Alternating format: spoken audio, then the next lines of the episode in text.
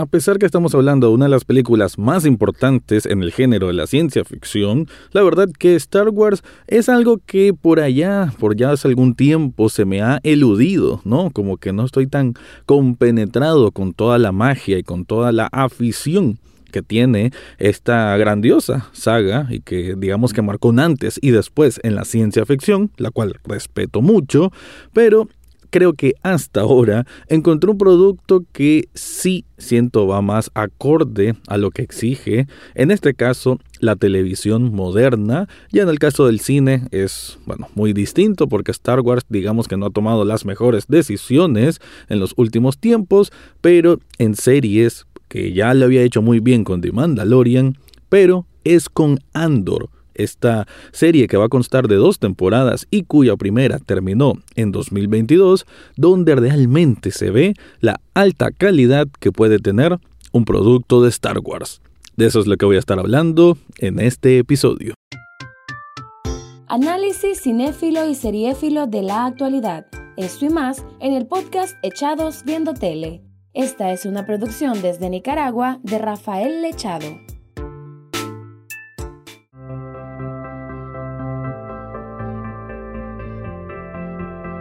Bienvenido o bienvenida a un nuevo episodio de Echados Viendo Tele, el espacio para escuchar críticas, comentarios, opinión del mundo de las series y algunas veces de películas. En este caso me quedo con las series porque voy a hablar de la temporada 1 de Andor, protagonizada por un muy muy bien concentrado Diego Luna, que hay que decirlo, ¿no? Es bastante de resaltar, ¿no? Que un actor mexicano y que con con mucha presencia además mexicana, ¿no? No solo alguien que es de origen mexicano, pero que vive en Estados Unidos, sino alguien que respeta mucho sus raíces, pues que tenga un proyecto así de grande.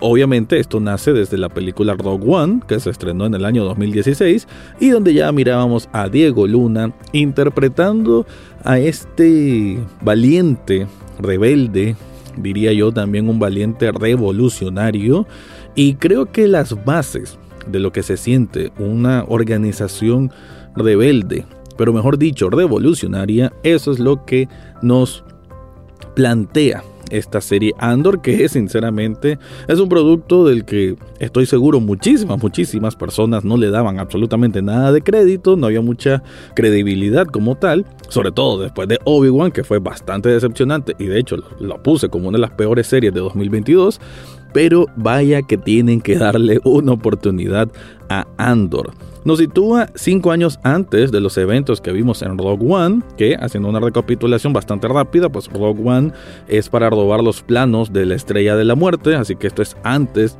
de los episodios 4, 5 y 6, y creo yo que hay una hay una mayor empatía que podemos a veces generar cuando no tenemos a los héroes de siempre. Con los héroes de siempre me refiero a los Skywalker y a los Darth Vader eh, como, como antagonista, ¿no? Cuando salimos de esa fórmula, porque de hecho Andor juega a una reinterpretación de lo que es el lore super extenso de Star Wars y aplicándolo con nuevos personajes que son interesantes y que digamos que tienen menos privilegios, con, a nivel de privilegios de, de tener poder y ser, entre comillas, el elegido, que digamos que es la historia más común del héroe que la vemos en el Star Wars y que se ha repetido la fórmula en las películas. Entonces es muy, muy refrescante que en este caso tengamos una historia distinta. Que Andor, Cassian Andor, es un tipo común, era un ladronzuelo, digamos, que se va a ver envuelto y de hecho de, no querer absolutamente nada va a entregar el corazón y el alma a la causa de los rebeldes, a la causa de derrotar el imperio, ¿no? Y creo que lo más importante, y lo que voy a escuchar obviamente o leer por ahí, sobre todas las críticas de Andor y que aquí vengo a, bueno, a ratificarlo como tal, es que Sí, de hecho es primera vez que palpamos la crueldad, la ambición y ese poder absoluto que significa el imperio en esto de Star Wars, ¿no? Siempre nos lo han mostrado como los malos, pero digamos que los malos de una forma muy, muy solapada, muy básica y hasta me atrevería a decir infantil.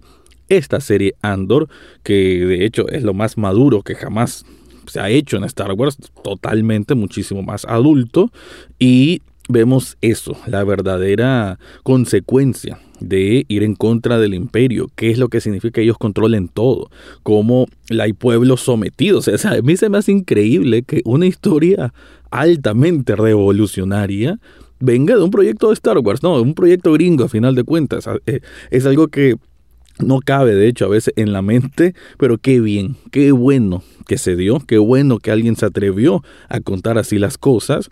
Y en 12 episodios vamos a ir en ese viaje del, del que no quiere meterse con esto de los rebeldes, que no le gusta el imperio, no le gusta lo que hacen, pero tampoco él quiere, bueno, literal arriesgar su vida, pero por una serie de situaciones que se van a ir dando, se va a, bueno, a ponerse la bandera en el pecho, a tatuarse en el corazón la causa y a encaminarse para eventualmente poder, bueno, terminar con ese agobio constante que significa las garras del imperio por toda la galaxia.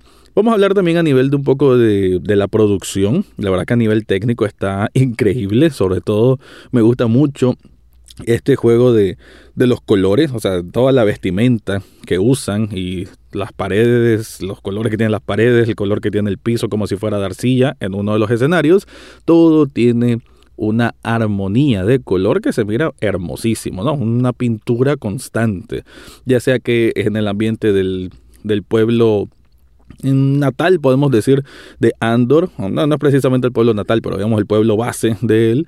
Eh, ahí vamos a ver muchos colores rojizos, verdes, amarillentos. Entonces, esa parte de colorimetría está preciosa, pero vamos a ir a otros lugares más sobrios, con colores más blancos, azules, celestes, y siempre hay una perfección de armonía de color que la verdad, aunque es muy evidente, no estorba, no, no estorba, más bien es un, es un gusto, no es un plus que sinceramente quedó muy, muy bien. Y a nivel de actuaciones, pues creo yo que puede también tener una de las mejores participaciones de un elenco. Creo que el mejor casting en general que he visto en Star Wars, ¿no? Eh, aquí hay diversidad, pero no es aquella diversidad que muchos se quejan ahora de la de forzar la diversidad, ¿no? Aquí al contrario, todo se siente tan natural, tan orgánico. Eh, al final, esta es un universo lleno de galaxias, así que hayan personas de diferente color es lo más normal y tendría que verse como más normal sin que se sienta como un discurso. Y eso es lo que maneja a la perfección Andor en una historia altamente emotiva que te va a involucrar de lleno con la causa de los rebeldes y que vamos a encontrar mucho de conspiraciones, de, de tratar de infiltrarse en las esferas del poder, en las diferentes partícipes que hay de una rebelión, que no simplemente son los soldados rasos, sino que va a muchas escalas, vamos a ver un escape de prisión, y la verdad que es una serie que se divide, se divide en tres actos y todos ellos son igual de importantes y emotivos. Pero bueno, antes de continuar, te quiero contar algo.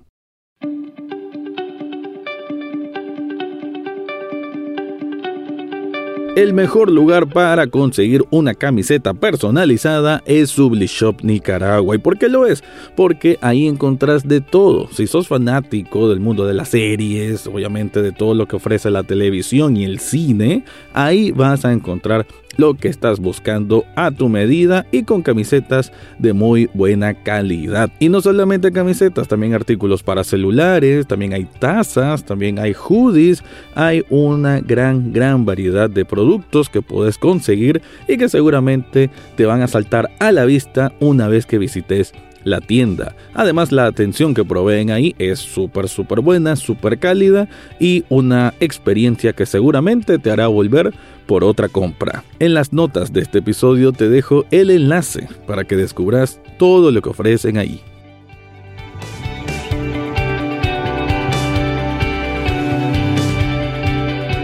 Mencionaba entonces todas las virtudes que tiene Andor, porque es que sinceramente se me hace difícil decir que, en qué está mal, porque prácticamente en nada está mal. Es una serie súper completa, súper redonda. Y creo yo que eh, en estos tiempos donde hay un abuso de, variedad de cosas para ver, eh, me parece muy certero encontrar una serie que, que sea así, ¿no? Que tiene, que cumple sus funciones, que está muy clara de cuál es la intención del por qué se hizo y que lo cumpla. Ya mencioné que hay intriga, que hay esto de la conspiración, también hay partes como un poquito de misterio, pero también con buenas dosis de acción que obviamente te lo exige una serie como o una producción de Star Wars como tal. Pero eso sí, ya hay que advertir desde un principio. Esta es una serie, por algo lo dije, más madura y más adulta. Me refiero en que no es que es más sangrienta, no, me refiero a que es más mesurada la manera en que nos van a ir llevando de una situación de de acción, ¿no? De, de, de, rebelde puede ser como tal, de enfrentamientos, va a ser mucho más dosificado, ¿no? Que no es que a cada rato, no es que al final de cada episodio hay una pelea ni nada por el estilo. No hay lightsaber, no hay Skywalker, no, hay, no están los Jedis.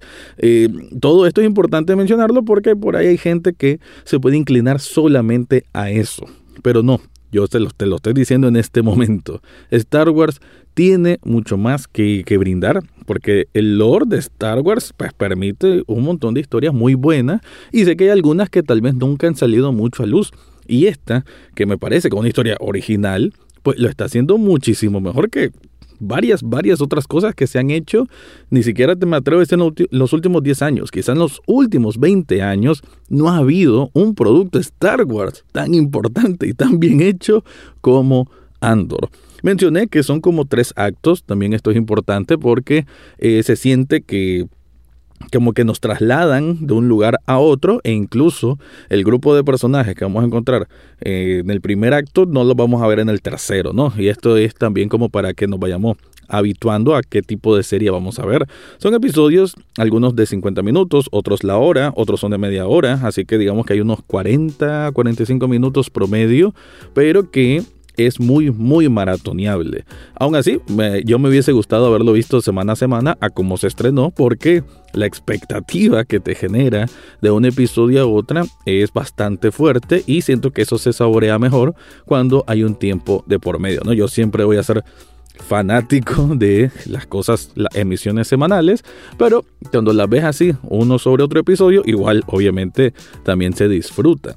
También, bueno, ya mencionaba que el casting es muy variado, pero también decir la calidad, ¿no? Tenemos a Skarsgård, eh, el papá de estos, de estos actores muy talentosos que existen en Hollywood y que hace un papel muy, muy bueno. También vamos a ver a otras actrices y actores que seguramente los pueden recordar y que hacen papeles brillantes, ¿no? Creo que aquí el compromiso que se le nota a cada uno pues lo hace brillar mucho. Y ya lo mencionaba, ¿no? El propio Diego Luna se está muy, muy bien compenetrado con qué tipo de, de joven, inquieto y rebelde es, porque lo vemos así, no es que siempre va a tomar las mejores decisiones, eso lo hace ver más creíble, más humano. De hecho, a muchas de las historias que vamos a conocer, vamos a sentir una desesperación real, porque sabemos que no es Luke, no es que de la nada va a tener un poder mágico y se va a salvar, depende de su pistola o de su astucia, que a veces puede ser precipitada o a veces puede ser acertada. Entonces todos estos elementos lo hace ser una serie que como lo dije tiene mucho, mucho de que, sacar. Y también debo decir con la parte de quienes fungen como villanos. Aquí vamos a tener a dos que son como cuadros medios en, el, en este sistema imperial de la Guardia Imperial uno que es, digamos, de una escala bastante menor, pero que es un fanático, hay que decirlo, ¿no? Aquí el imperio y todo el tratamiento que tiene esto de, cómo son de crueles, lo hacen ver como nazis. Aquí la, la relación es directa con los nazis y creo que es lo mejor que, que se puede haber hecho para retratar qué significa un imperio cruel, ¿no? Y vamos a ver entonces a un a un joven guardia que quiere ir escalando y que es súper fanático al sistema nazi. Y también vamos a encontrar a una mujer que también es una, bueno, tiene una escala superior, no una general podemos decirlo, y que también le vamos a ver ese amor eh, bueno, absoluto al orden, entre comillas, al orden perfecto, que es lo que hace el imperio. Entonces, ver esos matices en personajes villanos que, insisto, ninguno tiene poderes gigantescos, ni todos son de hablar con grandilocuencia todo el tiempo, le dan más rasgos emotivos, más rasgos reales para apreciar una serie que ya como le dije va de la mano con todo esto de cómo es el nacimiento de una revolución y que te va a emocionar a ese nivel. Con eso voy cerrando este review de Andor, tenés que verla, te la hiper recomiendo. Y te recuerdo que Echados Viendo Tele también es un programa de televisión disponible en TN8 los sábados y domingos a las 9 de la noche. Con eso me voy, ese fue mi review de la temporada 1 de Andor. Eso fue todo por hoy en Echados Viendo Tele. No olvides suscribirte desde tu sitio favorito, ya sea Spotify, Apple Podcast, Google Podcast o hasta en YouTube. Gracias por escuchar y serán hasta la próxima semana.